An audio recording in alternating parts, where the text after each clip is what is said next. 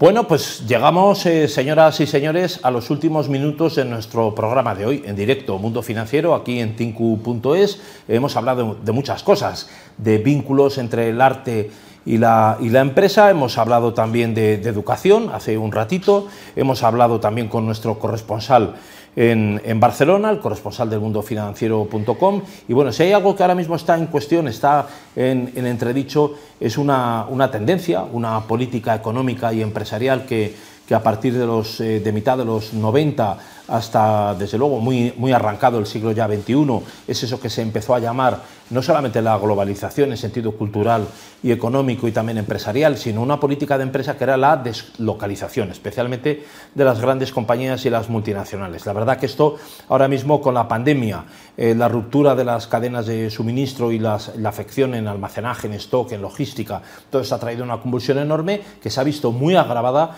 con la guerra de Ucrania. Tenemos hoy con nosotros a, una persona que, nos podría contar muchísimo más de lo que nos va a poder contar aquí en los minutos que nos quedan, que son Ramón Boixados, es profesor asociado de la Universidad Carlos III, también profesor de cadena de suministros, eh, es, eh, eh, colabora con el Centro Español de Logística y es experto precisamente en logística. Don Ramón, muy buenas. Muy buenas. Bueno, la verdad que estamos en un momento inquietante que yo no sé si tenemos que tener miedo o no, porque cuando se habla va a faltar, hoy hablaban, por ejemplo, del, trigo, ¿no? La India es el segundo productor de trigo del mundo, aunque muchos no, lo sabíamos, nos estamos enterando todos los días eh, por los datos que se reciben, pero el transporte de contenedores antes de la pandemia, desde el puerto de Shanghai, por ejemplo, a Algeciras, pues podía costar 3 o 4 mil dólares un contenedor y nos hemos puesto en 12 o 14 mil. ¿no? Eh, esto ha hecho que muchísimos mercantes ni siquiera fleten y, muchísimos compradores, por ejemplo en España, muchísimos industriales tampoco compran y eso está rompiendo también las cadenas de suministro de una forma porque está afectando tanto la oferta como la demanda. ¿no? ¿En qué punto nos encontramos realmente? Y le quería preguntar, don Ramón, si realmente tenemos que tener miedo o no. Bueno, no sé si la palabra es miedo, lo que sí hay preocupación, porque es que salimos de una y entramos en otra, ¿no? o sea, está claro, la guerra de Ucrania está causando un problema, pero es que has hablado de Shanghái, ¿no? O sea, la política de COVID-0 de China está causando un problema en todas las cadenas de suministro. China es el gran productor eh, del mundo. Entonces, eh, muchas empresas fueron a buscar proveedores a China porque el proveedor de China producía a un precio más bajo y con buena calidad. Por lo tanto, si yo compro a un precio más bajo mis componentes que necesito para integrarlos en mi producto final, eso hace que mis costes bajen y por lo tanto en mi precio final yo pueda bajarlo. O sea, compraba, se compraba en China porque China eh, se exportaba deflación de China, o sea, precios más bajos de China. Claro, por, eso, por eso, el mundo se por fue a China. el coste laboral, ¿no? Total, además, bueno, el coste laboral entre otras cosas, etc. El mundo se fue a China. De repente llega el COVID, se cierra China y bueno, y después ha venido una serie de problemas, ¿no? Entonces ahora las empresas están reorganizando sus cadenas de suministro a nivel mundial, poco a poco, porque por ejemplo Apple, Apple, en la última, Apple cada año publica quiénes son sus proveedores. En la última publicación que hizo Apple de quiénes son sus proveedores, el 97% de esos proveedores tenían fábricas en China. Lo que quiere decir es que parte de sus productos se hacían en China. ¿no? Entonces, Apple entiende que China es un gran mercado para ellos, por lo tanto no le puede decir a sus proveedores, oiga, cuidado con su fábrica de China, lo que sí puede hacerle es, ha ido a sus proveedores y ha dicho, oye, abre ya otra fábrica fuera de China. Y lo que se llama la estrategia... Para que no sea el 97%, claro. Es lo que se llama la estrategia N más 1. O sea, China no cierra nada en China, pero obliga a mis grandes proveedores a que empiecen a abrir fábricas fuera de China, ¿no? para no depender de, de, China, ¿no? para no depender de que tus productos lleguen o no lleguen de China.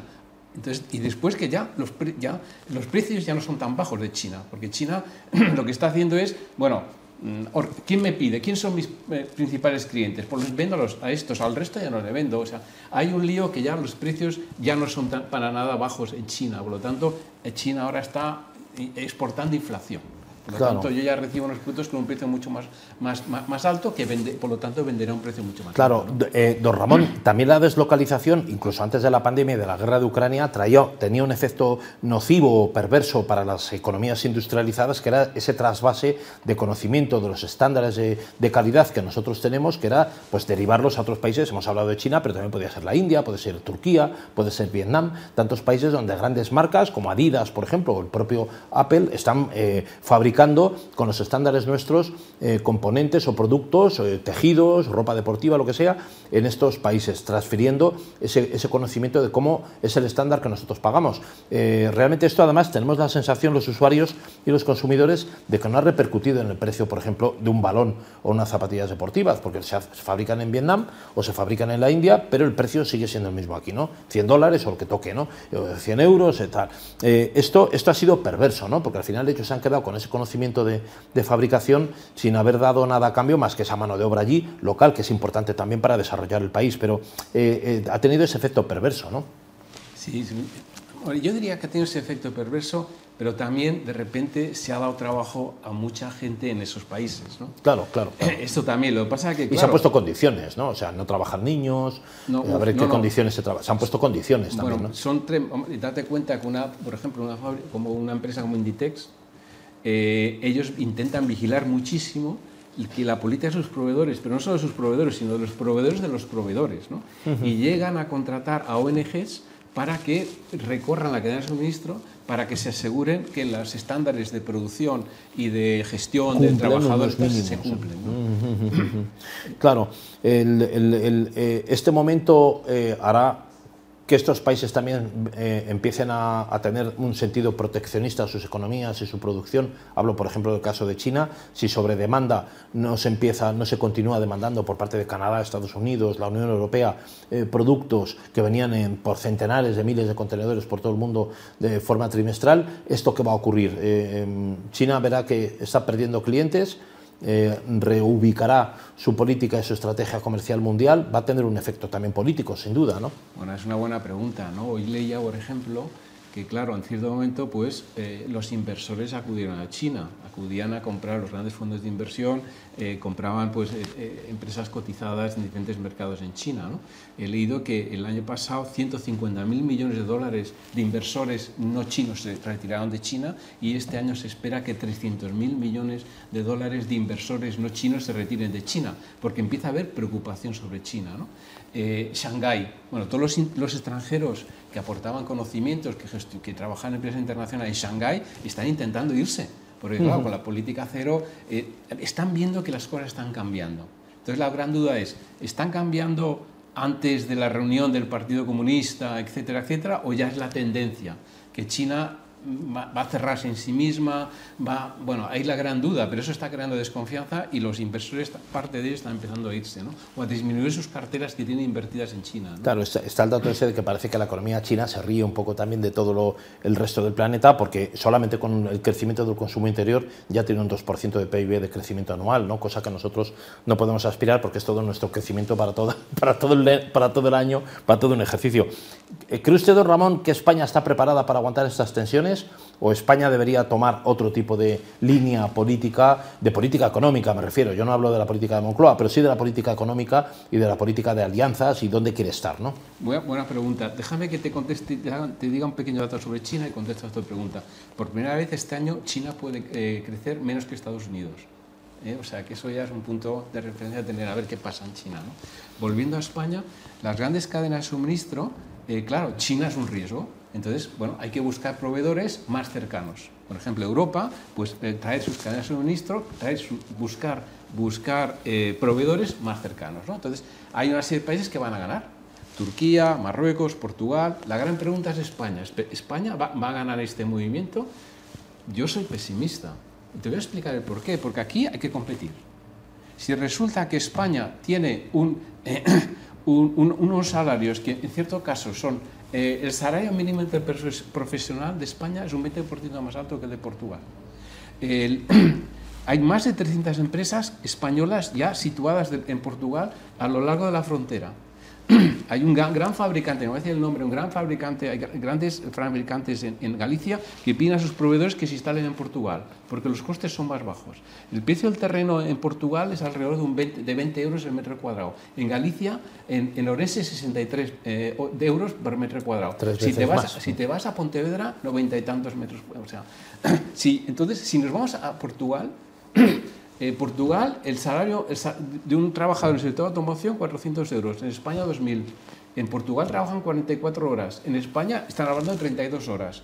O sea, un proveedor que ya está metido en la cadena de suministro en automoción, que, sirve en, Marruecos a Citroën y a Peugeot, ¿tú crees que no puede ser competitivo para meterse a las cadenas de suministro de, de los grandes fabricantes en Europa? O sea, bueno, yo creo que... Eh, bueno, no creo que, que España esté que ahí. España esté ahí porque no está siendo competitiva. Como, Volvemos como, otra vez a salarios y a otros costes importantes. Yo considero que las políticas que ciertos ministerios como el de trabajo están aplicando, etcétera, van en contra, se olvidan de que estamos compitiendo y con países cercanos. Claro, claro, porque estaríamos en una especie de, de, distinta fase de la deslocalización. Se hablaba de eso, Vietnam, China, hemos hablado de países, la India, Túnez, Turquía, etcétera, y hay una deslocalización de corta distancia, ¿no? Como puede ser en el caso de España a Portugal o como puede ser, por ejemplo, del Reino Unido a Irlanda, ¿no? Es una deslocalización más cercana, de proximidad, pero sigue siendo deslocalización, ¿no? Sí, pero también hay una serie de empresas que ya buscan proveedores más cercanos. O sea, yo no puedo depender tanto de China, visto lo visto. Y por lo tanto, eh, dentro, de, de, de tus dentro de Europa, ¿cuáles son los países que van a acoger a esas empresas que van a traer sus centros de, de, producción cerca de Europa? ¿Qué países pueden ganar y qué países pueden perder? Pues te decía, yo creo Marruecos, Turquía, eh, Portugal están bien situados. España creo que no está bien situada por la política salarial, por la política eh, que, se, que, que, que, sobre todo que viene del Ministerio de Trabajo, están aplicando. Vamos. ¿Se podría decir que somos un país que se comporta como si fuera un país rico sin serlo? En algunos sentidos tiene estilo de ser un, partido, un país, un país eh, rico, un país eh, muy avanzado, sin embargo su economía real es eh, de un país que está todavía mm, en una fase intermedia, ¿no? No es, desde luego, Francia, Alemania o el Reino Unido, ¿no? Yo estoy totalmente de acuerdo contigo, pero yo lo que diría es que parece, creo que estos políticos que tenemos no tienen ninguna experiencia internacional. O sea, no son capaces de mirar y decir, bueno, a ver, ¿cómo, cómo podemos hacer España más competitiva? No hablan idioma, no son capaces de mirar. O sea, es que lees el periódico, el otro día, es el, que el, Ministerio de Trabajo apunta a 32 horas. Oiga, que Marruecos son 44, que Portugal son 40. O sea, no, dice que España no está aislada. Y como tú dices, no somos, un, somos una potencia media. Por lo tanto, ¿qué podemos hacer para ser más competitivos?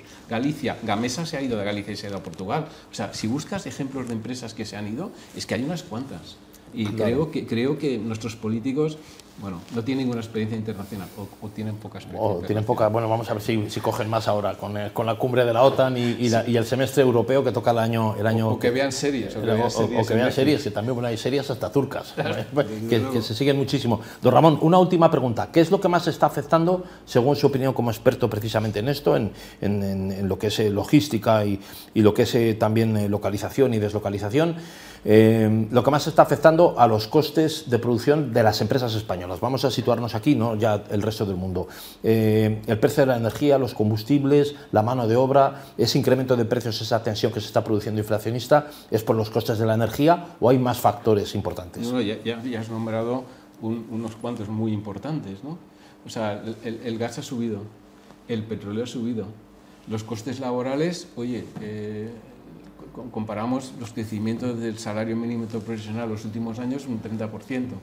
Eh, bueno, eh, traigo, traigo componentes de fuera eh, han subido mucho los También precios. cada vez más caros. O sea, tenemos una inflación 8,7%. Comparado con Alemania y comparado con Francia, estamos a casi a 4, depende de qué país, 4 o 5 puntos más, eh, más, más, más, más, tiene una inflación más alta. O sea que nuestros precios son más altos, por lo tanto somos menos competitivos. La gran pregunta es por qué tenemos la inflación tan alta, ¿no? Claro.